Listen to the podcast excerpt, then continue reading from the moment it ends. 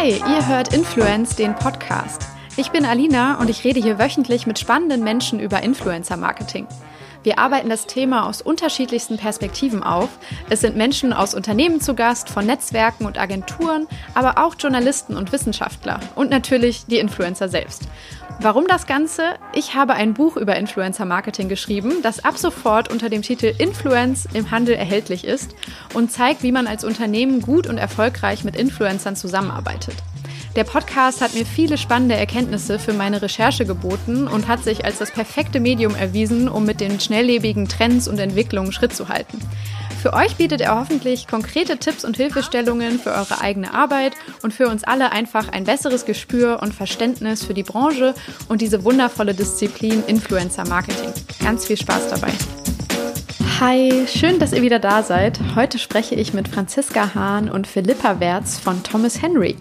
Die beiden sind gemeinsam unter anderem für die Influencer-Marketing-Strategie des Unternehmens verantwortlich und ich habe sie in ihrem Headquarter in Berlin getroffen. Es war ein klasse Gespräch, aus dem ich wieder mal sehr viel mitnehmen konnte. Die beiden haben vor etwa zweieinhalb Jahren angefangen, ihre Strategie zu entwickeln und zu implementieren und führen uns jetzt einmal Schritt für Schritt durch die Entwicklungsstufen, die sie seither genommen haben. Dabei reden wir unter anderem über den langfristigen Aufbau eines Netzwerks aus Influencern, den sie sehr stringent betreiben. Ähm, auch darüber, wie die eigenen Mitarbeiter von Thomas Henry unter anderem zu Influencern werden und über eine sehr spannende Mischung eigentlich aus B2B und B2C, ähm, die Thomas Henry im Influencer-Marketing beeinflussen. Denn natürlich sind für das Unternehmen auch die Bars und Clubs, die das Unternehmen beliefert, am Ende ebenfalls wichtige Stakeholder, die in die Strategie mit eingebunden werden können. Wir sind hier also wieder mal bei einem holistischen und langfristigen Influencer-Marketing Marketingansatz, den ich für mich in den letzten Monaten, wenn ich so darüber nachdenke, einfach als die Zukunft des Influencer-Marketings identifiziert habe. Umso schöner, dass wir heute sehr, sehr ausführlich darüber sprechen, wie es Thomas Henry beispielsweise umsetzt. Was wirklich beeindruckend war, Philippa und Franziska vereinen eine Fülle an Expertisen und Rollen in sich, die meiner Meinung nach eine hervorragende Mischung abgeben und die perfekte Grundlage für erfolgreiches Influencer-Marketing in einem Unternehmen darstellen und äh, dem einen oder anderen von euch vielleicht auch als Vorbild dienen können, wenn ihr darüber nachdenkt, welches Skillset ihr in eurem eigenen Unternehmen braucht, wenn ihr Influencer Marketing in-house erfolgreich ansiedeln wollt. Also tausend Dinge, die wir heute wieder dazulernen können. Ich wünsche euch sehr, sehr viel Spaß dabei und eine erkenntnisreiche Stunde im Gespräch mit Philippa und Franziska von Thomas Henry. Hi Philippa und Franziska, es freut mich sehr, dass ihr euch die Zeit genommen habt äh, und wir uns hier im schönen Berlin treffen können. Es ist ein besonderer Ort, es ist äh, in Schöneberg äh, in einer wundervollen Bar. Wir sitzen hier an einem schönen Holztisch. Könnt ihr mal ein bisschen beschreiben, ähm, wo wir hier sind und dem Hörer so ein bisschen vermitteln, was das für eine Atmosphäre hier ist? Genau. Ähm, hallo zusammen. Wir sitzen ähm, genau an unserer eigenen Hausbar. Thomas Henry hat eine große Bar an der wir unsere Partner international und national immer begrüßen zu verschiedenen Workshops. Und ähm, ja, ihr könnt es euch nicht vorstellen, aber wir sitzen hier zwischen allen Spirituosen dieser Welt und äh, Tools, die man zum Mixen braucht. Und ähm, ja, Versucht man sich trotzdem zu konzentrieren ja, aufs Reden statt aufs Trinken heute. Das ist eine sehr gute Prämisse für diesen Tag. Sehr, sehr gut. Ähm, ja, trotzdem finde ich es total toll, dass ihr euch die Zeit genommen habt. Ähm, nochmal herzlich willkommen hier im Gespräch. Ähm, und äh, ich fände es klasse, wenn ihr uns nochmal ganz kurz erzählen könntet, was Thomas Henry als Unternehmen äh, eigentlich macht und auszeichnet, weil ähm, das bestimmt die meisten Hörer wissen. Ähm, gerade auch in unserer Generation, glaube ich, hat die Marke eine unglaubliche Strahlkraft. Aber ich wette, es gibt auch ein paar Leute, die ähm, vielleicht jetzt erst gerade so ein bisschen realisieren, wie präsent ihr seid und was für eine Rolle ihr spielt im, äh, im Markt. Vielleicht beschreibt ihr es mal kurz.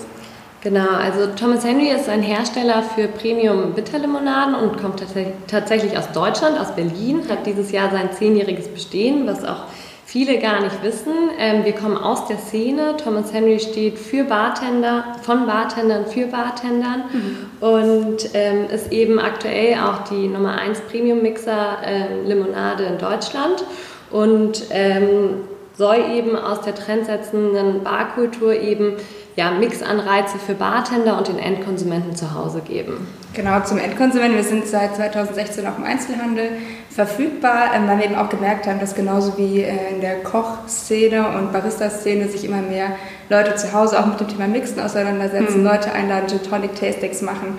Und ähm, genau deswegen wollen wir unsere Bar ähm, Affinität und unsere Begeisterung für die Kultur auch jetzt in die Hausbars bringen und daran arbeiten wir auch seit 2016. Ja, sehr schön.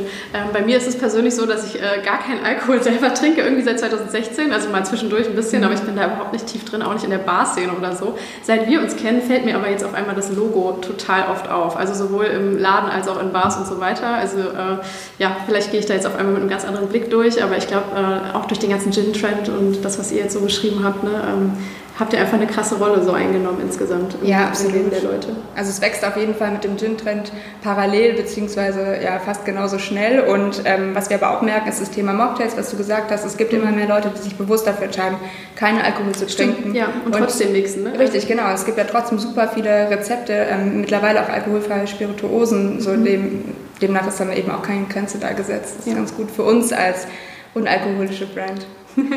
ähm, was für Produkte bietet ihr denn insgesamt an, dass man mal so ein bisschen Eindruck davon kriegt, was das alles sein kann? Genau, also wir haben eine Range von über zwölf, äh, zehn Produkten, genau. Ähm, auch schön die, unter, genau die unterteilen wir in ähm, ja, verschiedene Gruppen. Wir haben unsere äh, Tonic Range, äh, unser Hero-Produkt, das ähm, Tonic Water, ähm, gefolgt von einem Cherry Blossom, einem Kirschblütentonic, einem mhm. Elderflower Tonic, äh, Holunderblüte ist das. Ähm, dann haben wir äh, seit letztem Jahr das ähm, Coffee Tonic.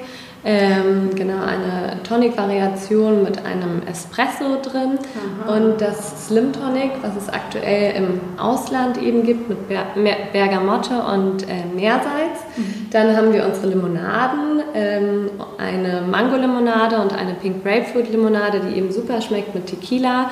Ähm, die Pink Grapefruit ist jetzt auch gerade im Januar erst gelauncht, also mhm. ein ganz neues Produkt.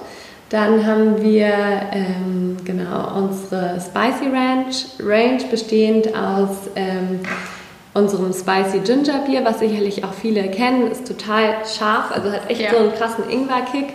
Und unser Ginger Ale ist vielen auch bekannt, weil es extrem würzig ist, auch im mhm. Vergleich zu anderen. Genau. Ja. Und dann wird unsere äh, Range noch abgerundet durch ein Soda Water, mhm. ähm, ein Bitter Lemon und ein Wildberry.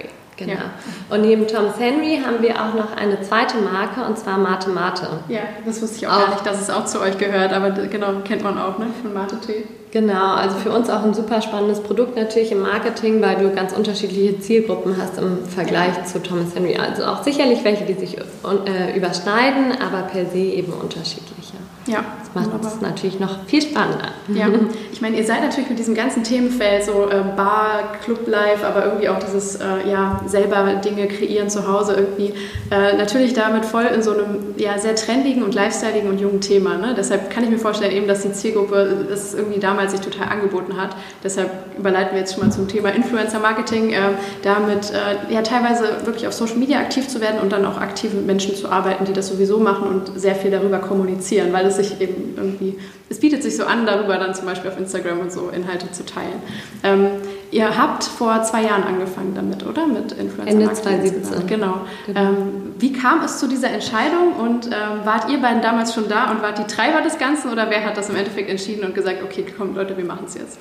Genau, also wir beide sind jetzt schon seit über drei Jahren im Unternehmen ja. und eigentlich ging es schon davor los. Also 2016 mit dem Einzug in den Handel ähm, haben wir eben dann auch ähm, ja, stark den Endkonsumenten auch adressiert und das Thema Markenbotschafter war für uns eh schon immer eine wichtige, ähm, hat für uns immer eine wichtige Bedeutung, auch mit unserem PUM, unserem Markenbotschafter, aber auch im Bereich der PR. Ich verantworte zum Beispiel die PR und okay. wir haben schon immer Seedings versendet, ähm, an Testimonials oder auch damals dann noch eher so Schauspieler und auch die ersten Influencer schon. Das heißt, dieses Thema Influencer ist damals schon 2016 halt stark in unser Gedächtnis äh, gerufen worden und ähm, hat eben ähm, das, die ganze Disziplin auch als festen Bestandteil des Marketings ähm, ja, etabliert. Mhm. genau, und gemeinsam haben wir dann einfach gemerkt, so da ist noch viel mehr Potenzial. Ähm, und ich komme aus dem digitalen Feld mhm. und dann haben wir uns gesagt, wir nehmen uns ein Thema gemeinsam an und äh, gehen das auch strategischer an mit wirklichen Zielsetzungen und haben uns dann ähm, Anfang 2017 dafür entschieden, ein Brand Ambassador Programm zu starten. Ja. Ähm, das war dann, lief dann so ab, dass wir uns überlegt haben, okay, wir wollen aus diesem riesen, äh, vielen Angebot an Influencern, wollen wir die passenden für uns finden, mit denen wir langfristige Kooperationen eingehen und haben dann, ähm, ja, das Ganze lief so ab, dass wir 80 Influencer Bewerbungen hatten, die mhm. sich mit einem Post beworben haben, so wie seht, seht ihr die Marke, ähm, wie würdet ihr mit Thomas Henry zu Hause mixen und ähm, aus denen haben wir dann einmal eben ein riesen Netzwerk aufgebaut und auf der anderen Seite ähm, eben unsere Top 4 ausgewählt, mit denen wir dann unsere, unser Ziel angegangen sind. Genau, und 2018 ähm, haben wir uns dann auf die Fahne geschrieben, in einem Jahr mit 52 Influencern zusammenzuarbeiten. Also wir haben auch gestern nochmal in der Vorbereitung darüber gesprochen, wie irre das eigentlich war, so diese Vorstellung, in jeder Woche mit einem anderen Influencer. Ich wollte fragen, wo die Zahl genau, herkommt, aber es macht Jede Sinn. Woche ja. ein anderer Influencer ja. plus eben diese vier Jahreskooperation. Und zusätzlich haben wir uns dann noch äh, gesagt, okay, jeden Monat haben wir ein anderes Kampagnenthema zu einer anderen Spirituose, um auch so ein bisschen ähm, ja, Wissen weiter zu vermitteln. Ja. Ähm, genau, Wissen weitervermitteln war ein Ziel, aber auch eben dieses Thema Premium Mixing nach Hause zu bringen und zu Hause zu etablieren. Wir wollten eine Unabhängigkeit vom eigenen Kanal eben schaffen. Ja. Ähm, Genau, und eine authentische und persönliche Kommunikation des Themas. Das war uns von Anfang an super wichtig, dass der Influencer halt sein Thema so kommuniziert, ähm, wie er es sonst auch tun würde und sich eben nicht verstellt. Und ähm, genau, Vorteil dieser ganzen ähm, Kooperation war natürlich auch die ähm, Content-Kreation, weil wir den Inhalt dann auch für uns genutzt haben. Das ja. Wichtige war, das, das Lustige war dann ähm, zwischen äh, im, also im Sommer des, diesen Jahres waren wir dann irgendwie auf einmal schon bei 62 Kooperationen. Also diese, diese, wir haben uns 52 für das gesamte Jahr vorgenommen und im ja. Juli waren es auf einmal schon 62 und am Ende des Jahres waren es 136. Wow. Das kam, weil natürlich viele andere, auch Spirituosen oder andere Marken wurden, wurden auf uns aufmerksam. Und so haben wir wirklich in diesem Jahr über 130 Kooperationen da gewuppt. Tatsächlich mit einem sehr kleinen CPM von 2 Euro mhm.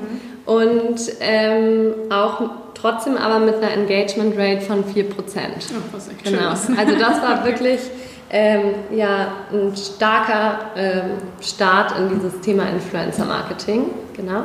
Ja, war absolut krass. Also erstens, also nachdem wir jetzt nochmal die Zahl angeschaut haben, haben wir uns auch gefragt, wie wir das gemacht haben. Ja. Weil wir es jetzt ein bisschen ähm, geändert hatten. Natürlich, also uns ging es ja damals auch um den Netzwerkaufbau. Ja. Ähm, dass wir uns einfach diese Recherchearbeit, die ja schon echt immens ist, die darf man ja auch echt nicht unterschätzen, dass wir die nicht in jedem Jahr wieder neu machen müssen. Ja. Und ähm, gleichzeitig haben wir eben auch gemerkt, dass die Beziehung zu den Influencern super wichtig ist und es eben viel erfolgreicher für beide Seiten verläuft, wenn man ähm, Kooperationen nicht nur einmal durchführt, sondern wenn man ähm, auf dem Erfolg von einem Post oder einer Zusammenarbeit einfach aufbaut. Und deswegen haben wir ähm, weitere Kooperationen mit unseren Top-Influencern durchgeführt in den nächsten Jahren, haben unser A-Team, also unsere Brand Ambassador, mhm. aufgebaut und äh, mit denen auch viel Spannendes durchgeführt, haben das komplette Influencer-Marketing auf die Dachregion ausgeweitet. Das wollte ich gerade fragen, in welchen genau. Märkten ihr ähm, da unterwegs seid im ja. Influencer-Marketing. Also wir haben ähm, in Deutschland gestartet, ja. ähm, Testmarkt, Homemarkt, ne, man kennt sich aus, man ja. weiß auch, wie die Leute ticken, wie die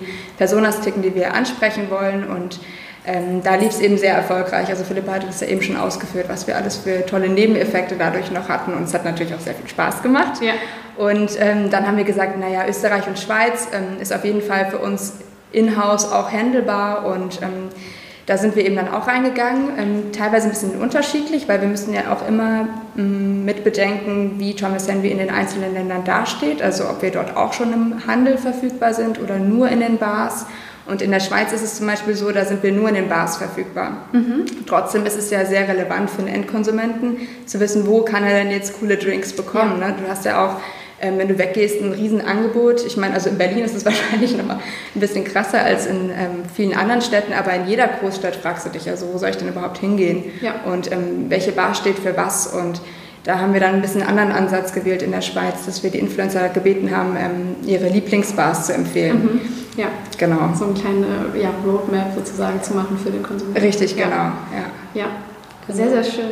Vielleicht dazu noch eine kurze Sache. Also nach diesen krassen Jahren 2018, hatte ja Franziska schon gesagt, geht es uns jetzt eben um ja, Zusammenarbeit mit Influencern aus unserem Netzwerk, aber auch ähm, jetzt neu auch mit äh, B2B-Influencern. Das ist halt ein spannendes Thema, ja. gerade halt in unserem Nischensegment. Also Barkeeper sind allgemein, ähm, ja, wir nennen sie immer Heroes, sie sind Markenbotschafter auch oft Und wichtige Gatekeeper genau, eigentlich. super wichtige Gatekeeper.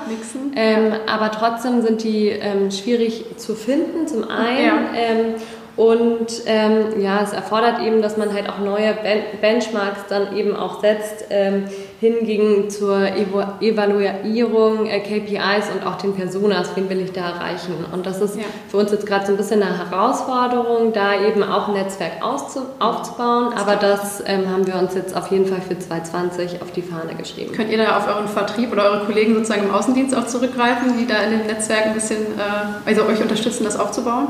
Ja, absolut. Also okay. das ist ja auch nur sinnvoll, dass wir nicht ähm, ein neues Netzwerk aufbauen, was dann sich am Ende was nicht ein Kollege schon hat, theoretisch. Eben genau, und was sich auch nicht matcht sonst. Also es, wir ja. wollen ja auch, dass es einheitlich ist und am Ende ist es auch, ähm, was wir jetzt gemerkt haben, kann das ein sehr guter Benefit auch für den, für, ähm, den Bereich Sales sein, weil wir natürlich einen Mehrwert bieten für den Bartender, ja. ähm, eine Reichweite ähm, oder eine Bindung an die Marke auf einem ganz anderen Level. Ja. ja. Nochmal so eine ganz allgemeine Frage. Habt ihr in diesem Zusammenhang eben in dem Kontext von ähm, ja, Bar, Alkoholiker und so vielleicht besondere Herausforderungen auch in der Kommunikation? Wenn ich jetzt so an Jugendschutz denke oder irgendwas, wo ihr sagt, boah, hier haben wir schon vielleicht ein paar mehr Restriktionen, vielleicht ähnlich, keine Ahnung, wie im Pharmabereich oder so, darüber dürfen wir nicht reden. Gibt es da eigentlich so gewisse Dinge, die man weglassen muss oder seid ihr da relativ frei? Also wir sind relativ frei, gerade wenn man es mit der Pharmabranche äh, vergleicht. Ja. Vergleicht, da ist, glaube ich, echt jeder recht frei. genau, also stimmt. Aber ja, wir müssen uns natürlich immer bewusst machen, dass wir kein Purkonsumgetränk sind, ja. obwohl wir ohne Alkohol, ähm, ja, unser Produkt ohne Alkohol ist, ähm, ja. ist es immer so ein bisschen im Hinterkopf zu behalten, wen wir ansprechen. Das heißt, wir sind bei der Auswahl der Influencer super darauf bedacht, dass wir in der Audience schauen, dass die Leute Minimum 25 Jahre alt sind. Mhm. Ähm, Genau, also in, insgesamt haben wir da rein rechtlich gesehen jetzt nicht ja. so die Schranken, dass wir sagen müssen, der Influencer muss auf seinem Kanal dann auch haben, so erst ab 18. Ja, okay. Das wäre ja, ja, so, ne, also da gibt es keine Regelung, die ja. uns irgendwie ähm, sehr zurückhält. zurückhält. Genau, aber trotzdem haben wir in dem Bereich, also Stichwort Spirituosen, schon eine Herausforderung, weil mhm. wir es auch jetzt öfters hatten, dass äh, Influencer dann gesagt haben, okay, mit Alkohol möchte ich mich nicht positionieren. Ja, genau. Ähm, genau, und das ist ähm, ja, für die Spirituosa in dem, Moment, in dem Moment natürlich schlecht, aber für mhm. uns auch eine Chance, weil wir hatten ja eingangs schon über das Thema Mocktails gesprochen, gerade jetzt auch Dry January, aber auch allgemein. Man lebt bewusster und das Thema Mocktails können wir natürlich so dann trotzdem auch mit den Influencern umsetzen. Und ähm, noch ein weiterer weiteres Thema, was jetzt auch immer mehr im Kommen ist, weil die Influencer werden ja auch älter, ist das Thema Mütter. Ja. Das heißt, wir hatten zum Beispiel eine ähm, von unseren Brand Ambassadorinnen, die ist Mutter geworden und wir arbeiten dennoch mit ihr weiter zusammen und äh, positionieren dann eben mit ihr zusammen unsere Mocktails. Genau. Ja. Aber allgemein mit der Spirituosa arbeiten wir doch auch viel zusammen und das bringt natürlich auch Vorteile wie äh, Brand Awareness, Reichweite äh, und Co. Genau. Ja. Was würdet ihr insgesamt sagen, hat Influencer Marketing bei euch so im Marketing-Mix, wie man immer so schön sagt, ähm, für eine Rolle? Ist es so absolute, keine Ahnung, Prio gibt es ja bei manchen Firmen? Ist es äh, untergeordneter? Wie schätzt ihr das ein? Also es ist auf jeden Fall bei uns ein Bestandteil. Ähm, es ist jetzt nicht das Nummer das eins einzige, Thema, ihr macht, ja, genau, nicht der einzige Kanal. Also wir sind doch viel stärker noch im Bereich ähm, PR und Social Media unterwegs. Ähm, aber mit einer anderen Zielsetzung ist auf jeden Fall das Influencer-Marketing bei uns sehr wichtig geworden. Also, ähm, weil wir dort einfach weiter schon im Brand-Funnel sind, da interagieren die Leute mit ihren, also mit den Influencern, mit ihren Role Models und wir sind gefühlt viel näher am Endkonsumenten dran als bei einer reinen Awareness-Kampagne. Und deswegen legen wir eben auch super viel Wert auf die Engagement Rate und ähm, aber auch qualitativ ne, bei den Kommentaren, dass dann echtes Interesse rüberkommt. Ja. Also so gesehen ist es einfach, ist ein sehr wichtiger Kanal, der anders als jetzt unsere Hauptkanäle Social und PR weiter unten im Brand Funnel angesiedelt ist. Genau. Und es hat eben über die Jahre auch an Relevanz zugenommen und wir verknüpfen es eben übergeordnet auch mit anderen Bereichen auch. Das heißt zum Beispiel ähm, bei der Gastronomie laden wir dann Influencer auch zu relevanten Events ein, ja. ähm, um sie halt eben auch vor Ort von der, also dass wir die Marke eben vor Ort noch äh, erlebbar machen und aber auch zu anderen Lifestyle-Events. Das ist eben für uns persönlich sehr wichtig, dass wir die Influencer ähm, komplett abholen und so oft, das, so oft wie möglich eben ähm, ja, live von der Marke quasi noch überzeugen. Ja, wundervoll. Ähm, habt ihr intern das Gefühl, dass diese Disziplin auch, also ich würde jetzt mal denken, so ihr seid bestimmt die Champions für das Thema sowieso auch intern, dass es äh, schon ähm, auf Augenhöhe mit den anderen Disziplinen ist oder wird es noch als etwas Neueres gesehen? Ihr macht das jetzt seit zwei Jahren super erfolgreich, aber vielleicht wird es ja trotzdem noch so ein bisschen als das, das äh, ich weiß auch nicht, das kleine ähm, Artificial Nebenprojekt oder so betrachtet. Äh, wie ist das bei euch so von der Stimmung her? Also äh, war am Anfang auf jeden Fall eine Herausforderung. Was Exotisches noch mehr? Super ja, okay. exotisch, weil wir, wir, sind schon sehr klassisch unterwegs, auch im Marketing. Ja. Ähm, aber dann durch die Erfolge, die wir verzeichnen konnten, hat das einfach das Interesse auch viel mehr zugenommen. Ja, und wie Philippa auch schon meinte, wir haben es ja auch von Anfang an versucht, immer zu connecten mit den anderen Abteilungen ja. durch eben so Events, die auch ein Vertriebler durchführt. Und äh, da kamen am Ende dann auch wirklich Anfragen an uns, so, ja, kann ich da nicht noch einen Influencer haben? Ihr kennt da doch jemand, der ja. kann dann noch vorbeikommen in die Bar und ist auch für den Gastronomen gut. Also die haben auf jeden Fall das Potenzial mhm. erkannt. Ja. Und ähm, es hat von daher eigentlich eine sehr gute Resonanz mittlerweile, aber es erfordert natürlich auch erstmal ähm, ja, einer gewissen äh, Beweisführung. Absolut, aber auch eben dann darüber zu sprechen, ne, was für eine erfolgreiche ja. Arbeit man macht. Also ich glaube, Kommunikation ist so der wichtigste Hebel dann nach innen. Ne? Also wenn man Leute dafür, also auch erstmal ihnen das vielleicht noch so mal ein bisschen näher bringt, ne? auch so eine mhm. Art, ich weiß auch nicht, educational äh, ja, total. Element also, ist ja dabei, ne? weil viele ja. Leute ja vielleicht nicht ganz so greifen können, was es eigentlich genau ausmacht. Genau, das hatte ich ja eingangs auch schon gesagt, also auch mit diesem Einzug in den Handel und dann noch ähm, hatten wir unsere ganzen Seedings. Ich bin Brand Activation Manager, das heißt, das ich, will, genau, ich will stetig halt die Marke aktivieren ja. und das klappt natürlich bei so einem Influencer und jetzt heutzutage eben noch mit der Verknüpfung mit digital total super. Ja. Das heißt, wir können halt genau diese Erziehung, von der du eben sprachst, ja. halt super eben über unsere äh, Influencer-Partner halt positionieren und ausspielen. Ja. Genau, und dann würde ich jetzt so ein bisschen rübergehen zu dem, wie ihr euch organisiert, auch intern. Ne? Ihr habt es beide schon so ein bisschen angesprochen, welche Rollen alle bei euch liegen. Deshalb fände ich es aber insgesamt nochmal cool, wenn ihr äh, einmal kurz umschreibt, ähm, was ihr beiden genau macht, was eure Verantwortlichkeiten sind. Vielleicht äh, fängst du an, Philippa, und dann äh, ihr quasi erzählen könnt, wie ihr euch im Influencer-Marketing gemeinsam mhm. da zu zweit aufstellt. Genau, also ähm, ich bin seit über dreieinhalb Jahren bei Thomas Henry, bin wie gesagt Brand Activation Manager und verantworte eben unsere PR-Arbeit in der Dachregion, ähm, bin für unsere POS-Materialien im Handel zuständig, ja. äh, setze Lifestyle-Events um und Messeauftritte und äh, mache eben mit Franziska zusammen äh, das Influencer-Marketing seit Ende 2017. Genau. Genau, ähm, ich bin Franziska, mache hier das Digital Brand Management.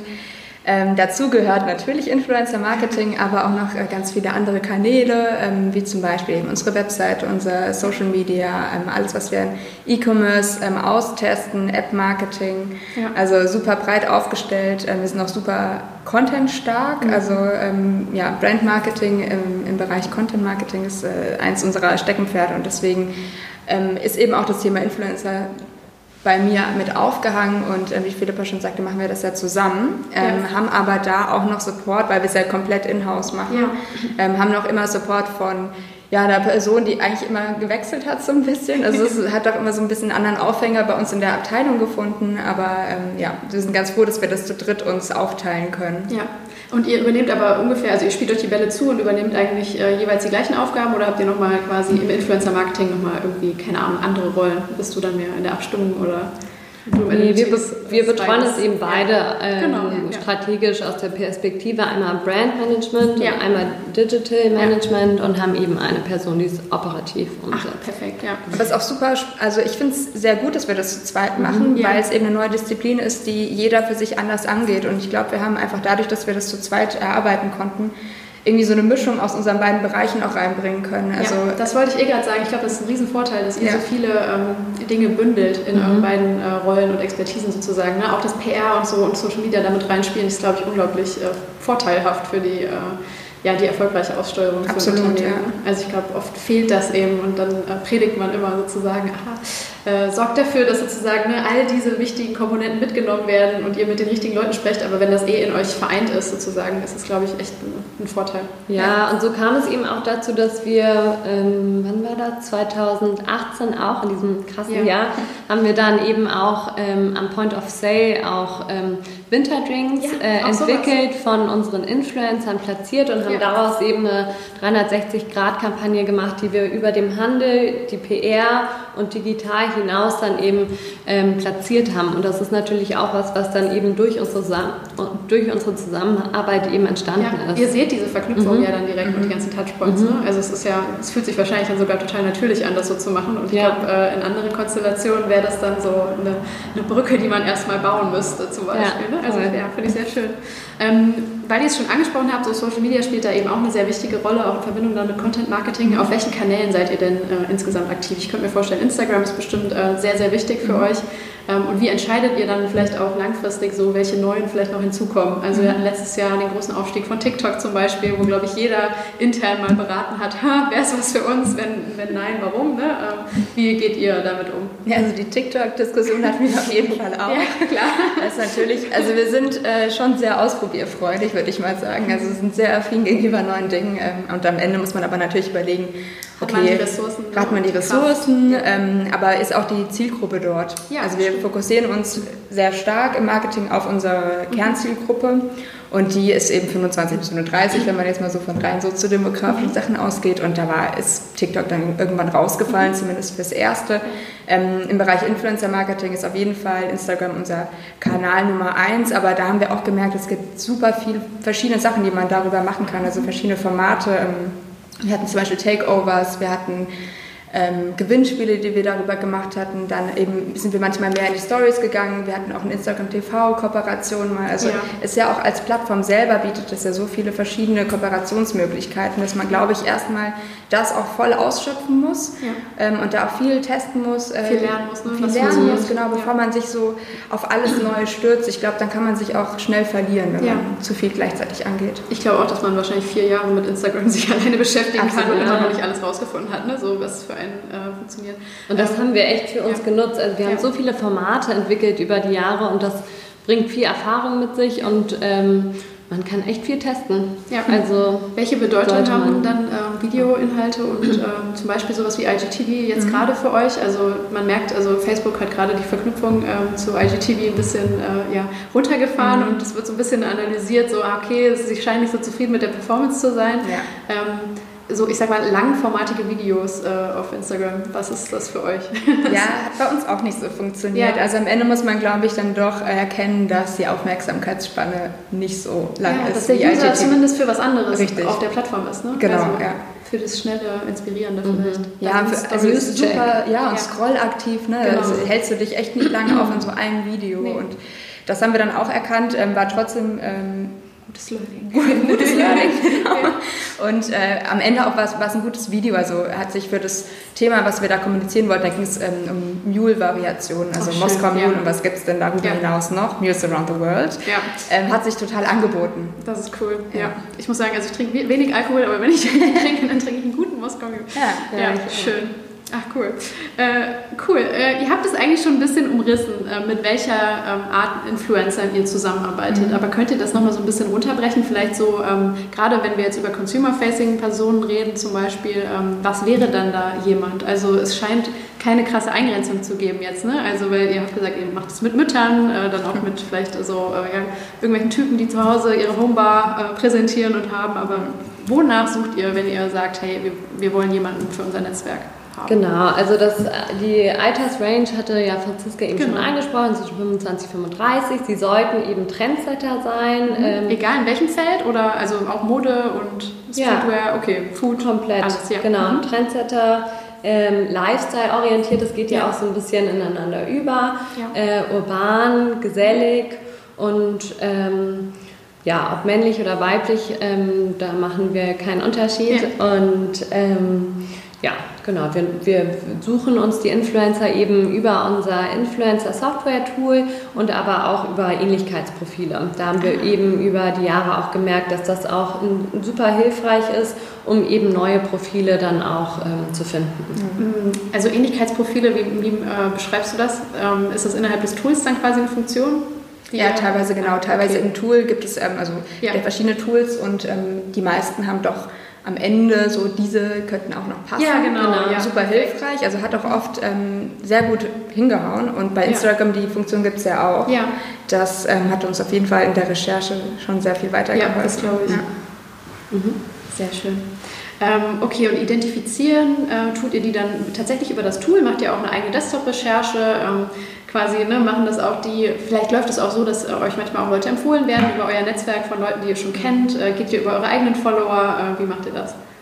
Ja, e, also eigentlich gehen wir übers Tool, mhm, aber ja. wie du schon gesagt hast, es gibt super viele Wege, die man ähm, jetzt durch das Tool vielleicht oft vergisst, wie eben setze ich einfach mal dran und gucke, wer zum Thema so und so was ähm, gepostet hat. Oder ja. wir gucken nach bestimmten Hashtags, wenn wir wissen, da ist gerade eine Kampagne gelaufen von Leuten, bei denen Leute mitgemacht haben, die könnten für uns auch passen. Ja. Oder wir hatten auch schon vereinzelt, aber nicht so häufig Empfehlungen von Influencern bekommen, mit denen ja. wir gearbeitet haben. Ach cool, genau. Wir kriegen auch Anfragen über Mail. Das denke ich also, mir, ja. Das ist... Ähm, sind viele Wege inzwischen, aber als Basis dient uns immer noch unser Tool. Ja. Wie geht ihr mit den Anfragen insgesamt um, wenn Leute auf euch äh, zukommen und gerne mit euch arbeiten wollen? Ich könnte mir vorstellen, dass ihr bestimmt beliebt seid, so als äh, Klassiker. Ähm, passt da oft was oder müsst ihr 99 Prozent der Fälle von vornherein absagen? Also es sind schon, wir kriegen schon richtig viele Anfragen ja. und ähm, so viele Kooperationen setzen wir jetzt auch gar nicht neu um. Ja. Ähm, manche haben aber echt schöne Ideen oder ein Profil, wo wir sagen, okay, das passt ja wirklich hundertprozentig. Ähm, wenn dann auch noch die Zahlen passen, ist das natürlich sehr gut, aber es gibt auch natürlich auch viele, wo wir sagen, nee. Ja. Oder wo man auch in der Anfrage merkt, das ist jetzt gar nicht mal nur auf uns gemünzt, sondern die haben einfach Lust, jetzt eine Kooperation durchzuführen. Also man entwickelt ja auch ein bisschen ein Gespür, ob das jetzt wirklich ein Fan der Marke ja. ist, wo du auch Potenzial siehst, oh, der wird da was richtig Tolles machen. Ja. Oder ob es natürlich einfach nur so, ja, ich möchte jetzt irgendeine Kooperation mit irgendeiner Marke kurz machen. Ja. Und wenn es dann passt und ihr sagt, boah, hey, Brandfit ist auf jeden Fall gegeben, auf welche Zahlen guckt ihr dann, wenn ihr in die Insights des Influencers schaut? Also wir haben so ähm, bestimmte KPIs im Sinne der, der Reichweite, also ab 10.000 mhm. bis 150.000 ähm, ist so die Follower-Range, ja. in der wir uns bewegen. Ähm, darunter ist es uns dann oft zu klein, weil wir dann auch sagen, mhm. das ist ein bisschen wenig Effekt ja. ähm, vielleicht dann, ähm, was da rauskommt. Und darüber fehlt uns dann das Engagement. Ja. Ähm, deswegen Engagement ist natürlich die zweite Zahl, wo wir gucken, ist denn der, der Content relevant für die Zielgruppe? Also interagieren die überhaupt? Sind die auch nahbar in der Kommunikation. Also wenn wir dann eine bestimmte Engagement Rate haben, dann gucken wir nochmal, woran liegt das denn eigentlich? Ähm, sind das jetzt nur Herzen oder sind, genau, sind das nur Herzen dabei? Oder ähm, liegt das daran, dass der wirklich ähm, seine eigenen Kommentare darunter ja. so mehr als 50 Prozent verfasst? Ja. Oder hat er einfach eine tolle Beziehung zu seiner ähm, Community? Ja. Und ähm, also von daher ist es schon immer so ein ähm, Abwägen zwischen den reinen Zahlen, mhm. aber auch dem persönlichen Gefühl beziehungsweise einer subjektiven Recherche am Ende. Genau. Ja. Und ähm, dass wir das Ganze halt in-house bei uns umsetzen, hat natürlich einen Vorteil, weil wir dann halt schneller entscheiden können. Hätte man jetzt hier noch eine Agentur zwischendrin, ja. wo man immer so ein bisschen so ein Ping-Pong fährt von Vorschlägen und Feedback, ähm, ja, nimmt das natürlich viel mehr Zeit in Anspruch als eben diese Inhouse-Umsetzung. Ich glaube auch, dass es manchmal eben, wie du gerade beschrieben hast, es ist so was Persönliches mhm. und ihr wisst mhm. eigentlich, wen ihr sucht. Und man kann es manchmal auch schwer Total. in Worten ausdrücken, zum Beispiel. Ne? Und wenn es dann eine Person sucht, die nicht ganz so tief drin ist und nicht ganz so für die Marke vielleicht äh, lebt wie ihr jeden mhm. Tag, ja. ähm, dass es dann, ja genau, dass da vielleicht was verloren geht. Also ja, kann ich mir auch vorstellen. Das ist auch immer so der Punkt, wo ich äh, Leuten sage, wenn ihr die Möglichkeit habt, das in-house zu machen, dann versucht es. Es wird sich immer natürlicher und besser anfühlen ne? und ihr könnt es immer besser steuern. Ja, würden wir auch absolut mitgehen. Also wir haben das schon oft überlegt, ob wir es nicht doch irgendwie nach außen geben, einfach wegen, der, wegen des hohen Zeitaufwands, ja. darf man ja wirklich nicht nicht vergessen. Aber ähm, am Ende, was wir an qualitativen Umsetzungen bekommen, ist aber so viel besser, wenn wir das von Anfang an selber betreuen. Ja. ja. Ähm, wie ist es denn dann, wie läuft eine normale Kooperation in der Regel ab? Also ihr habt den perfekten Kandidaten gefunden, die Daten stimmen, äh, der Fit passt und ähm, ja, ihr schreibt den an, fragt, hey, wollt ihr Teil des Netzwerks sein? Ihr geht an das Management heran. Äh, wie, wie läuft das ab? Genau, also vorher finden eigentlich noch äh, zwei weitere Schritte statt. Ja. So, wir müssen uns natürlich erstmal überlegen, okay, was ist das Kampagnenthema? Das heißt, wir ja. legen das Thema fest. Und ähm, da damit zusammenhängt ist natürlich auch die Zieldefinition. Also mit wie vielen Influencern arbeiten wir, in welchem, Time, in welchem Timeframe und ähm, welche Ziele ha hat diese Kampagne. Dann haben wir eben unseren perfekten Kandidaten gefunden. Mit dem müssen wir natürlich einen, äh, einen Price äh, verhandeln ja. und ähm, im nächsten Schritt würden wir ihn dann eben briefen. Und ähm, danach folgt eigentlich schon der Versand. Wir haben immer eine schöne Thomas Henry Box, die wir eben dem Influencer zusenden, damit er auch alles parat hat. Mhm. Und ähm, da, danach folgt dann eben in einem gewissen Zeitabstand eben schon sein Content-Vorschlag ähm, und ähm, wenn wir stimmen ihn dann mit dem ab und wenn alles passt, ähm, wird der Content dann zum festgelegten Zeitpunkt eben ähm, veröffentlicht. Ja. Genau. Das klingt auch erstmal so total linear und so ist es auch im, im, im Idealfall. ist es auch genauso. Ja. Aber wie du schon gemeint hast, ähm, manchmal spricht man mit dem Influencer selber, manchmal mit einer Agentur und dann ist es schon immer sehr unterschiedlich, wie äh, schnell der Prozess ist oder wie die Verhandlungen laufen. Ja. Ähm, am liebsten sprechen wir tatsächlich mit den Influencern selber, weil mhm. wir dann auch das Gefühl haben, da ist auch eine Person dahinter, die ja. genau das verkörpert, was wir gerade haben möchten. Ja. Genau. Ähm. Nach der Kampagne kommt natürlich noch die Auswertung. Das ist genau. auch ein wichtiger Punkt dann eben für weitere Kooperationen. ja, das wollte ich fragen. Also ihr schaut dann schon, wie, wie hat er performt oder wart ihr insgesamt zufrieden damit und dann entscheidet ihr auch, okay, eignet sich nochmal für eine weitere Zusammenarbeit mhm. oder ähm, ist vielleicht eher im Outer Circle, vielleicht irgendwann nochmal, aber vielleicht auch nicht. Ne? Genau. Also, okay. Und da spielen einmal eben die Zielerreichung eine Rolle, aber ja. natürlich auch, wie hat die Kommunikation stattgefunden. Das glaube ich, ja. ja. Wie anstrengend war er oder ne? Ja. Genau, oder am die Ende auch, genau, wie schnell hat, hat derjenige das Briefing verstanden oder wie kreativ war der vielleicht auch. Musste man den ganz viel erinnern oder ist er sehr organisiert? Ja, das glaube ich. Ähm, könnt ihr diese Abstimmung auch komplett oder macht ihr die auch komplett toolbasiert? Weil ich habe zum Beispiel bei mir die Kollegin, die das äh, immer operativ macht äh, und wir wir sind auch gerade zum Beispiel so Naturrecherche äh, immer voll darauf äh, erpicht, etwas zu finden, was den gesamten kommunikativen, ich meine, die mhm. gesamte Wertschöpfungskette abdeckt, ne? wo du halt auch direkt äh, Feedback geben kannst oder sagen kannst, hey, mach nochmal und äh, freigeben kannst und ja. wo alles darüber abläuft oder macht ihr das alles per Mail? Ähm, wir machen eigentlich alles in dem Tool. Ja. Bei unseren Influencern, mit denen wir schon eine Jahreskooperation haben, da machst du das inzwischen auch per WhatsApp. Ja, also cool. das okay. äh, ändert sich ja. dann schon ein bisschen, weil es dann auch schon sehr persönlich am Ende des Tages ist. Ja. Aber per se ist das Tool als Kampagnen-Software ähm, natürlich total hilfreich, weil du alle Prozesse klar abgebildet hast. Ja. Und somit kann dir eigentlich auch kein Step verloren gehen. Und das ist natürlich total praktisch für uns und hilfreich. Ja. Genau, und dann würde ich jetzt nochmal zu diesem, äh, ich sag mal, langfristigen Community-Ansatz so ein bisschen übergehen, weil ich das einen sehr äh, wichtigen Ansatz finde und ähm, wir sagen in der Branche ja super viel im Moment, äh, hey, geht immer auf langfristige Partnerschaften und so, weil sich das insgesamt auszahlt. Ähm, also die Frage quasi, seht ihr das auch als Vorteil? Und ihr fahrt ja eben so eine schöne Kombination eigentlich, ne? aus äh, teilweise aber auch kurzfristiger angelegten Kampagnen und dann eben dieser Community. Ähm, warum habt ihr euch dafür entschieden äh, und was für Vorteile bringt euch das? Also ist, ähm, ja, der Haupthintergrund ist einfach, dass wir zwei verschiedene Ziele Zielgruppen haben. Ja, ja Zielgruppen. Ja. ja, gut, da, ja, stimmt, da komme ich auch gleich dazu. Ja, aber erstmal so die, den ähm, ja, Zielansatz bei einem Community-Beispiel ist eigentlich ähm, ja, die Reichweite aufzubauen, gekoppelt an ähm, eine Loyalität, die wir entwickeln wollen beim Influencer, aber natürlich auch bei seiner Audience. Also wenn wir, wenn der Follower am Ende die das Gefühl hat, der steht da wirklich hinter der Marke, ist das eigentlich das Tollste, was wir erreichen können, wenn der dann wirklich auch eine Loyalität uns gegenüber entwickelt. Und deswegen ist uns dieser Community-Aspekt so wichtig, aber ähm, wir führen natürlich weitere andere Kooperationen durch, wenn wir bestimmte Einzelthemen promoten wollen oder wenn es jetzt ähm, genau nur um ein Produkt geht. Also Community kommuniziert immer die Marke mhm. und ähm, Einzelkooperationen gehen immer auf kampagnenspezifische Themen. Ja. Das ist so ein bisschen der Hintergrund, warum wir zweigleisig da fahren und warum wir auch beides gleich wichtig empfinden. Ähm, was du jetzt angesprochen hattest mit B2B und B2C, ja, das macht alles nochmal komplexer. Ja, ähm, und am Ende ist auch mit dem B2B-Ansatz super schwierig. Also es ist eigentlich mhm. unsere aktuelle Herausforderung, mhm. weil die Unsere B2Bler sind ähm, einfach auch nicht so brandloyal, also ja. das ist super schwierig, ähm, da auch so Exklusiv äh, Exklusivitätsverträge ja, aufzusetzen. Ja.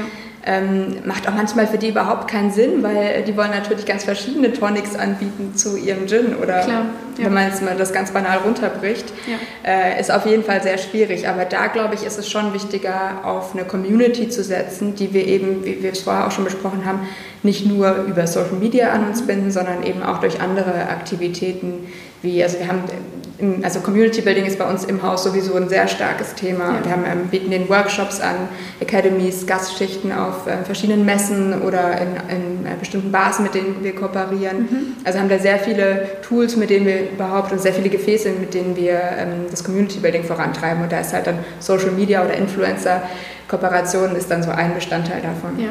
Wer wären denn jetzt Influencer für dieses B2B-Segment? Äh, ihr habt ja auch schon angesprochen, ihr habt auch einen eigenen Inhouse-Influencer sozusagen, den könnt ihr vielleicht auch noch mal kurz vorstellen? Ich könnte mir vorstellen, so jemand, so ein Experte, hat ja nochmal da eine ganz andere Bedeutung. Ne? Da könnt ihr wahrscheinlich nicht auf einen x-beliebigen Instagrammer oder so mhm. setzen, sondern da müssen es wahrscheinlich Leute sein, die wirklich komplett vom Fach sind und ähm, ja, da auch auf Augenhöhe mit den Leuten auf der B2B-Seite äh, reden können, oder? Genau, wir sind ja vorhin einmal durch unser Office äh, gegangen. Ja. Wir haben einen Kollegen, äh, Pum Sila Drakon, er ist Thomas Henry Global Brand Ambassador und hat hier bei uns im Haus ein äh, ja, eine eigene Studio mit allen möglichen Spirituosen und ähm, Produktneuentwicklung ähm, und ist eben für uns ähm, nicht nur ja, Berater, sondern auch am Ende Mixologe. Das heißt, er ist dafür zuständig, dass neue Trinkkreationen entstehen. Ähm, er entwickelt Produkte mit und ist am Ende des Tages, wie du sagst, auch ein Influencer, weil er ist eben in dieser B2B-Branche, ist er ein bekanntes Gesicht mhm. und ähm, ist für uns stetig eben auf auch Veranstaltungen unterwegs, macht Workshops und so weiter und so fort. Das heißt, diese ganze Branche, diese Barkeeper Barkeeper-Branche kennt ihn. Und er selbst hat auch einen Instagram-Kanal, der wächst und wächst. Aber trotzdem sind eben genau diese Leute, die ihm dann folgen, die Leute, die wir auch als B2B-Zielgruppe erreichen wollen. Das heißt, das sind Barkeeper, junge Barkeeper, ähm, national oder in der Dachregion oder auch international, die halt eben in Bars arbeiten, eigene Bars haben und genau die wollen wir eben erreichen, weil das sind die, die dann auch mit unseren äh, Produkten eben ähm, ja, neue Kreationen schaffen genau. oder mixen und ja.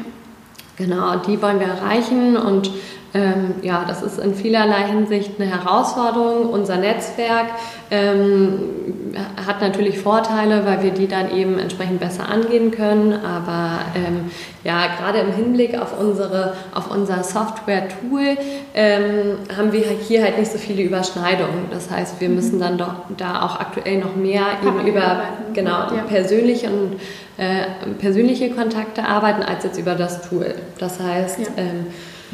Ist aber auch trotzdem ein spannendes neues Segment für das Tool, weil auch die wollen natürlich neue Nischen mit onboarden und das heißt, das ist ja jetzt ein spannender Prozess in 2020. Ja, also ist das auch so eines eurer äh, oder der wichtigen Baustellen und Projekte Challenge. für dieses Jahr, ja. oder? Ja. Mhm. ja, sehr schön.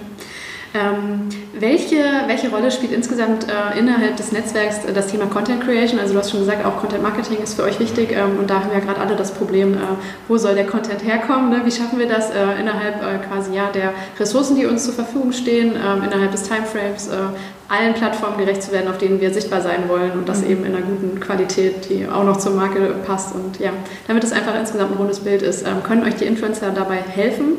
Ihr habt eigentlich schon die ganze Zeit angedeutet, dass es ein sehr ganzheitlicher Ansatz ist, den ihr fahrt.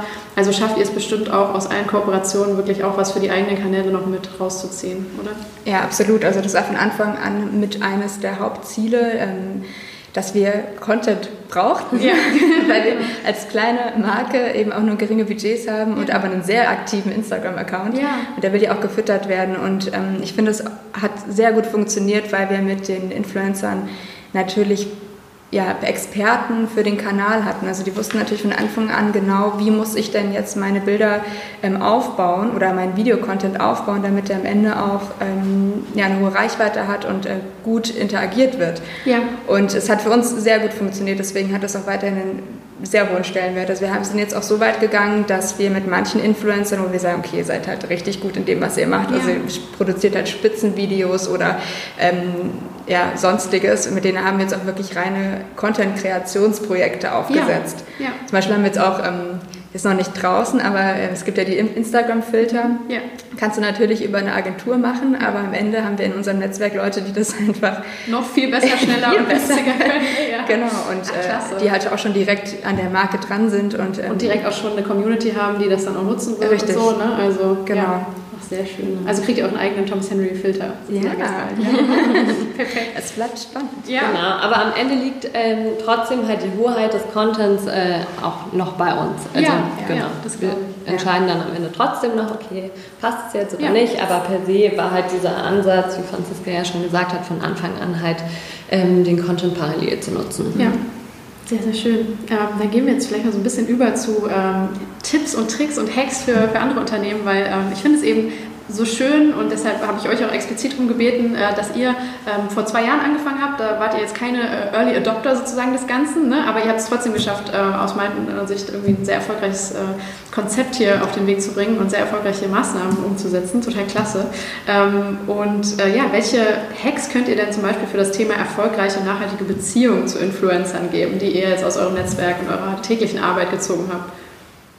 Ja, also wir haben uns überlegt, so am Ende ist es ja immer ein People's Business. Also wir haben ja am Ende mit Menschen zu tun, die wir an uns binden wollen. Das heißt, wie geht man mit so einem Netzwerk um? Man versucht es auf einer sehr freundschaftlichen Ebene auch irgendwie zu stärken. Ja. Und ähm, deswegen waren für uns von Anfang an auch Onboarding super wichtig. Also mit jedem A-Team, also wenn wir Influencer länger an uns binden, haben wir einen Onboarding gestaltet, bei dem auch wieder Pum ähm, alles ja. zur Marke erzählt hat, aber eben auch in dem Onboarding direkt an der Bar gezeigt hat, wie mixe ich denn jetzt und wie mixe ich, damit es auf Fotos gut aussieht. Ja, und vielleicht nochmal was anderes ist. Ne? Absolut, genau. Ja. Ähm, also genau, wie sieht das Glas am besten aus? Wie muss ich die Flasche dann halten? Und äh, wie kriege ich jetzt, ich weiß nicht, hat auch irgendwie Tipps mit Eis gegeben, so wenn das, wie sieht es besonders kalt aus oder was Einmal eins der Barkultur. Ja, genau. Ja. Also das war uns super wichtig und daran angeschlossen hat sich dann immer noch ein, ein Abend, äh, wo wir durch Bars gegangen sind in, äh, in den jeweiligen Städten oder ja. die waren auch alle bei uns schon im Büro.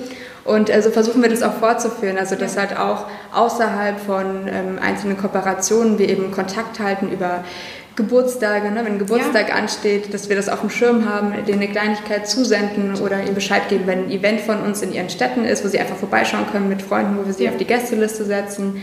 Viele haben uns auch einfach schon so im Büro besucht, wenn sie in der Stadt waren. Schön, das, ja, das spricht ja für sich, oder? Also das ist ja schon mal was Tolles, dass Absolut. sie euch dann explizit aufrufen. Ja. Und ihr seid jetzt nicht mega zentral gelegen, muss ich sagen. Ja, das ist schon stimmt. Man kommt nicht zufällig hier das vorbei wahrscheinlich. Ich würde auch sagen, es bedeutet was, wenn jemand weiß. Total. Das ist cool. Genau, also ähm, ja, das war auf jeden Fall mega erfolgreich für uns, können wir auch jedem nur raten, das auf einer persönlichen Ebene stattfinden zu lassen. Auch die Gesichter hinter der Marke mal zu zeigen und die, die Kultur spürbar zu machen, das macht es am Ende viel leichter. Ja. Genau. Darüber hinaus, also wir sind schon der Meinung, dass sich ähm, die Inhouse-Umsetzung schon sehr lohnt. Ja. Natürlich geht das nur, wenn Kapazitäten da sind, aber es bringt halt die Vorteile, dass du unnötige Schleifen hast und Missverständnisse. Das heißt, wenn die Möglichkeit da ist, das Ganze Inhouse zu machen, macht es Inhouse. Ja. Genau. Genau, und dann natürlich wichtig ist, dass du trotzdem ein Tool hast, ähm, denn allein jetzt mit Desktop Research und irgendwie Excel-Tabellen kommst du dann nicht weit. Also dann fällt auch viel unter den Tisch, weil es eben so ein kleinteiliger Prozess ist. Mhm. Und ähm, allein für die Daten und auch die Rechtfertigung, Kampagnen weiterhin durchführen zu können. Ich meine, am Ende muss man ja auch immer gucken, lohnt sich das oder nicht. Ja. Ähm, werden Ziele erreicht, äh, brauchst du einfach ein Tool, was dir die Reportings gut aufbereitet darstellt, aber auch einfach die Daten überhaupt ähm, ja, zusammenbündelt. Ja. Genau, dann noch ein wichtiger Punkt ist ähm, das Recht. Also man muss immer äh, die, KS, die gute KSK und die Werbekennzeichnung im Hintergrund behalten, weil sonst fällt sie einem irgendwann auf die Füße. Ja. Gerade für Leute, die jetzt neu rein starten in das Thema Influencer Marketing, informiert euch darüber und ähm, weil sonst ähm, kommt ihr da irgendwann in die Teufelsküche und das muss ja nicht sein. Genau, also wichtiger Punkt. Absolut. Und dann, wir hatten ja vorhin schon drüber gesprochen, über das Thema, wenn man an in andere Länder geht. Mhm. Ähm, man muss immer auf dem Schirm haben, dass man das Konzept nicht eins zu eins kopieren kann. Ja. Es gibt andere Marktvoraussetzungen, auch äh, da wieder das Recht ist in jedem Land ja, natürlich ein anderes, also gerade bei der Werbekennzeichnung. Ähm, aber muss darauf eben dann auch die KPIs anpassen, weil Influencer mhm. einfach auch andere Kennzahlen dort haben ja. oder andere Preiserwartungen und demnach kannst du eben nicht sagen, ich möchte aber auch dort ein CPM von 2 Euro haben. Ja. ja. Genau, dann ist noch so ein Punkt, dass man halt das Influencer-Marketing klar von anderen äh, Marketingdisziplinen halt trennt in der Erwartung, im Mindset und in der mhm. Zielsetzung. Ja. Das ist halt eine eigene Disziplin, die für sich spricht. Das heißt, trennt sie von den anderen und ähm, ja, genau. Ja, und auch dahingehend nochmal sich im Kopf behalten, das ist halt kein Fotograf oder Videograf, dem du einfach ein Briefing zuschickst und dann kommt genau das raus, was du wolltest, sondern das ist Spannende ist ja auch, dass der Influencer Freiräume hat und dann kreativ werden kann und dir einfach was Neues aufzeigt, ähm, was, auf das du gar nicht gekommen wärst. Ja. natürlich musst du auch immer noch im Kopf behalten, so, das sind die Leitplanken, hier bewegt sich die Marke und darüber hinaus halt nicht. Aber ähm, grundsätzlich kann das super spannend sein, da äh, die Freiräume zu lassen. Genau, weil man halt so auch das Potenzial der externen Perspektive am besten eben nutzen kann. Ja. ja. Ja, wundervoll. Das sind äh, sehr, sehr schöne Sachen. Ähm, ich ähm, würde dann jetzt so zum, äh, zum Ende hin euch generell mal so mit einem Blick auf die Branche fragen. Ähm, findet ihr, dass es insgesamt äh, professioneller wird, so innerhalb der Jahre, die ihr jetzt dabei seid? Oder ähm, ja, verschieben sich vielleicht auch so ein bisschen äh, die Verhältnisse? Weil ich habe das Gefühl, es ähm, strömen so gerade in den letzten zwei, drei Jahren immer mehr gerade auch Mikroinfluencer, die ja auch so in eure Range ungefähr dann strömen, die, äh, die ihr abdecken möchtet, so zwischen 10.000 und 100.000 zum mhm. Beispiel, ähm, die wirklich mit der Intention damals reingegangen sind, so hey, den Job Influencer möchte ich machen und nicht unbedingt, weil sie eine krasse Leidenschaft fürs Cocktailmixen hatten oder so. Ähm, glaubt ihr, dass das so ein bisschen die Professionalisierung aller ein bisschen, äh, ja, zumindest auf Influencer-Seiten ähm, zurückwirft oder könnt ihr das so nicht bestätigen? Ich glaube eigentlich eher, dass sich der Druck erhöht mhm. ähm, auf den einzelnen Influencer, weil es eben so viele gibt, unter denen man sich beweisen muss. Ja. Und ähm, am Ende musst du ja auch der Marke, ne, wenn du jetzt auch, wenn du Kooperationen machen möchtest, es gibt ja auch Influencer, die einfach nur ähm, für eine Message stehen und die gar keine. Kooperation wollen. Aber wenn du ähm, Markenkooperationen haben möchtest, musst du dich natürlich auch der Marke gegenüber beweisen und äh, liefern. Und ich glaube, da hat sich der Druck eigentlich eher erhö erhöht. Und ich glaube, dass es dahingehend auch eher ähm, ja, langfristig gesehen dazu führt, dass es sich ein bisschen ausdünnt und ja. nur Leute wirklich bestehen können, die am Ende auch richtig performen. Also es ist jetzt ein bisschen ein harsches Beispiel oder ein mhm. Vergleich, aber ich finde, wenn man diese ganzen E-Roller, ja. äh, die E-Roller-Unternehmen, die so im letzten oder vorletzten Sommer so die Städte geflutet haben, anschaut, ja. äh, hat sich das ja auch am Ende konzentriert auf dem Markt ja. und äh, es besteht dann halt nur noch der, der am Ende wirklich überzeugend genau, das Angebot macht. Ne? Richtig. Ja, sehr gut. Also ist das ja insgesamt in der Wirtschaft. Ne? Ich glaube auch, dass die Marken insgesamt smarter werden. Ne? Ja. Also, äh, dass gerade auch durch Unterstützung durch Tools, dadurch, dass langsam alle verstehen, so, okay, äh, Reichweite äh, oder Followerzahl sagt mir eigentlich gar nichts über, die, über den Erfolg dieses Influencers zum Beispiel, ne? dass sich so ein paar, ja, vielleicht Fehlannahmen aus der Vergangenheit mhm. langsam so, äh, ja, auflösen und äh, in Wissen irgendwie übergehen. Ne? Das glaube ich mhm. auch. Ja, ich glaube aber tatsächlich heutzutage, wenn man jetzt neu einsteigt als Influencer oder als Marke, dass es halt viel schwieriger ist als vor ein paar Jahr, Jahren, weil du hast viel mehr Tools, die dir zur Seite stehen, du hast viel ja. mehr Influencer, Stichwort Influencer Jungle, so ja, ist es Fluch und Segen zugleich und ähm, das ist, glaube ich, heute nicht mehr so einfach, sich da, da Fuß zu fassen. Und ähm, ja, ich glaube auch, dass, ähm, wie ihr ja auch eben schon meintet, dass ähm, sich auch in der, ähm, in der Zukunft, in der nahen Zukunft auch etwas ähm, ja, konzentrieren und verdünnen wird. Ja. Mhm. Auf der anderen Seite muss man ja auch sagen, dass sich das Informationsmanagement oder die Informations, äh, das Verhältnis echt verbessert hat. Also als wir gestartet haben und gegoogelt haben, so, wie macht man das jetzt? Ja. Kam noch nichts und jetzt gibt es Podcasts, es gibt, ja. du kannst auf YouTube dir Sachen anschauen. Also gibt sehr viel Information und auch sehr viel Nützliches ja. für Neueinsteiger, was man, wovon man echt profitieren kann. Das wollte ich euch eh gerade fragen, wie mhm. ihr euch da ähm, reingearbeitet habt und was ihr auch jetzt quasi so mit einem äh, Expertenblick auf die Branche eigentlich anderen raten würdet, die ganz am Anfang stehen, ähm, mhm. wo sie sich informieren. Aber ich finde genau Podcast, YouTube, ich finde auch oft White Paper von Agenturen gar nicht schlecht. Ne? Ja. Ich weiß, so klar wollen die dir am Ende den Service verkaufen, aber ja. äh, trotzdem steckt da sehr, sehr viel drin, ne? ja. wo man was rausholen kann. Also gerade für strategische Ansätze sind, glaube ich, so White Papers ganz gut, um mal zu verstehen, so, okay, wo kann ich das denn jetzt andocken an andere... An ähm, meine Problematik. Genau, an meine Problematik. Und äh, wir haben auch super viel Austausch immer mit unseren Influencern gehabt. Ja, tatsächlich. Also die genau, Seite die als Experten mal nutzen. Ne? Genau. Auf jeden Fall. Also erstens, ähm, ja, was gibt es Neues oder wie seht ihr dies und das jetzt auf der Plattform selber? Das ja. kriegen die ja auch immer direkt mit. Oder auf passiert. Plattformen, weil die dann oft auch unterschiedliche Plattformen haben. Ja. Das heißt, du kannst ja. auch so ein bisschen ja, Informationen über verschiedene Plattformen erhalten. Ja, genau. Ja, den Influencer als Experten nutzen. Ja. Das finde ich äh, sehr, sehr schön. Und aber auch rauszuhören, so, ja, wie werdet ihr dann am liebsten angesprochen? Oder wie geht man am besten in eine Preisverhandlung rein? So am Ende muss man sich echt von überall Tipps holen oder sich auch mit anderen Kollegen, die äh, bei anderen Unternehmen das Thema betreuen, unterhalten. Also wir haben echt alles an Quellen genutzt, was wir haben konnten. Ja. Ähm, ist das, ähm, also seht ihr auch im Moment so ganz konkrete Herausforderungen, die vielleicht im kommenden Jahr gelöst werden müssen oder in den nächsten Jahren? Also ich habe jetzt schon das Thema Pricing auch mal mit äh, so, so angedacht oder aufgeschrieben, weil ähm, das habt ihr eigentlich auch schon ausgedrückt. Ne? Es wird halt mhm. auf dem Markt ein bisschen äh, eigentlich voller, aber gleichzeitig habe ich auch das Gefühl, die Leute ähm, stellen mittlerweile gewisse Ansprüche und haben das Gefühl, ach, ich kann für einen Instagram-Post Gott weiß was verlangen. Ne? Also, wie seht ihr das? Ja, also Thema Pricing ist auf jeden Fall ähm, schwierig, weil es auch einfach nicht einheitlich ist. Ja, und, es gibt ähm, keinen Standard, ne? Genau, es gibt keinen Standard. Ist nicht ähm, transparent.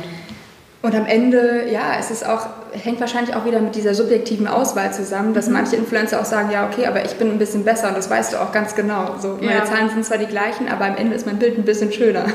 Das ist halt super subjektiv, ne? Klar. Richtig, genau. ja. Und ich glaube, das ist auch Ja. ein Teil ähm, von diesem, von der grundsätzlichen Problematik, dass es keine wirkliche Zahlentransparenz gibt. Also, dass eben auch Tools nicht alle Zahlen abbilden können, weil eben die Schnittstellen fehlen oder dass äh, man eben auch diese Abhängigkeit hat von den ähm, Plattformen und den verschiedenen Algorithmen, die ständig ja geändert werden. Das Ja. heißt, du musst auch deine ähm, Einschätzung ständig ändern, weil die Posts unterschiedlich ausgespielt werden. Ja.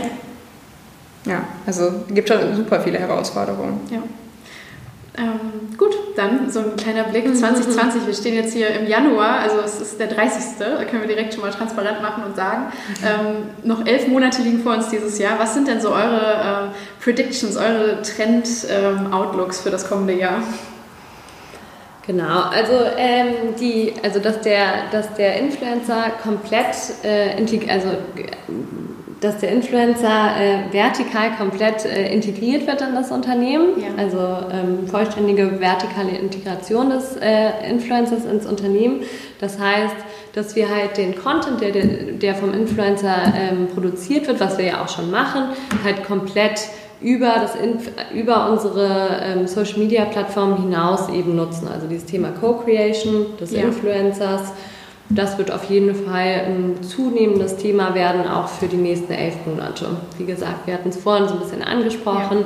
Äh, Videoformate, Filterformate. Ja. Ähm, Und dann auch über das Digitale hinaus sozusagen, dass du vielleicht auch Genau. mal im POS öfter äh, die Influencer siehst oder so. Ich finde, im Stadtbild merkt man es mittlerweile schon sehr oft, oder? Dass äh, Ja. Leute auch für Autofonkampagnen eingesetzt werden, Ja. ne? so die wahrscheinlich der Autonormalverbraucher nicht Ja. unbedingt kennt. Und wenn man in der Branche tief drin ist, dann weiß Ja. man so, ah ja, okay, macht Sinn. Ja, total. Ja. Und was man auch immer mehr merkt, dass es eben nicht nur die Content-Kreation ist, sondern auch, es geht ja auf, die Produkt, ähm, auf den Produktaspekt auch. Auf den. Co-Creation-Ansatz, ja. Genau, also komplette, ähm, ja, bei uns wäre es zum Beispiel, Ja, genau. jemand entwickelt sein Das wollte eigenes ich gerade fragen. Äh, wird es das geben im nächsten Jahr oder äh, arbeitet ihr noch an äh, Konzepten in der Geheimschublade? Also im nächsten Jahr. Immer das natürlich. ja, genau. es Ja. würde sich halt hier voll anbieten, könnte ich mir vorstellen. Absolut. Ich glaube, die würden bei uns eher aus der B2B-Ecke kommen, Ja, weil das unser. Ansatz ja auch Ja. immer von der Bar für die Bar ist Ja. und äh, das heißt, wir würden jetzt keinen Endkonsumenten Ja, Tonic das lassen. Genau, ja. Ähm, aber ist auf jeden Fall, ich meine, alle unsere Tonics sind tatsächlich, oder viele von den Flavors kommen von Bartendern, wurden mit denen zusammen entwickelt. Ja. Das heißt, ihr lebt das eh schon. Genau, Sozusagen richtig. diesen Ansatz. Ja. Ja. ja, wundervoll.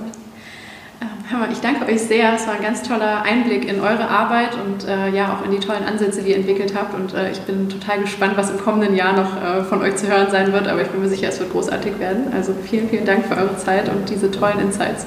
Ja, danke dir. Vielen Dank. Das war das Gespräch mit Philippa und Franziska. Ich danke euch fürs Zuhören und hoffe, ihr konntet einiges mitnehmen, so wie ich. Ich freue mich sehr auf euer Feedback zur Folge. Stellt gerne auch Fragen an mich und die Gäste. Unsere Kontakte findet ihr in den Show Notes zur Episode in eurer Podcast-App. Darüber freue ich mich generell immer sehr. Also wenn ihr mal Anregungen habt, Feedback, was auch immer, ich bin immer super happy, wenn ich mit Hörern in einen regelmäßigen Austausch auch komme. Dann weiß ich einfach auch mal besser, wer hier eigentlich gerade zuhört, mit wem ich so rede. Am besten erreicht ihr mich dafür tatsächlich auf LinkedIn. Hier schaffe ich es einfach immer am schnellsten zu reagieren. Auch wenn schnell hier relativ ist. Aber ja, auf jeden Fall freue ich mich sehr. Macht es gerne. Gebt mir ebenfalls gerne eine Bewertung auf iTunes. Das hilft anderen, den Podcast leichter zu finden. Und empfehlt ihn persönlich gerne euren Freunden und Kollegen. Ich bedanke mich schon jetzt total für eure Zeit und Aufmerksamkeit und wünsche euch eine gute Woche. Bis zum nächsten Mal. Bye bye.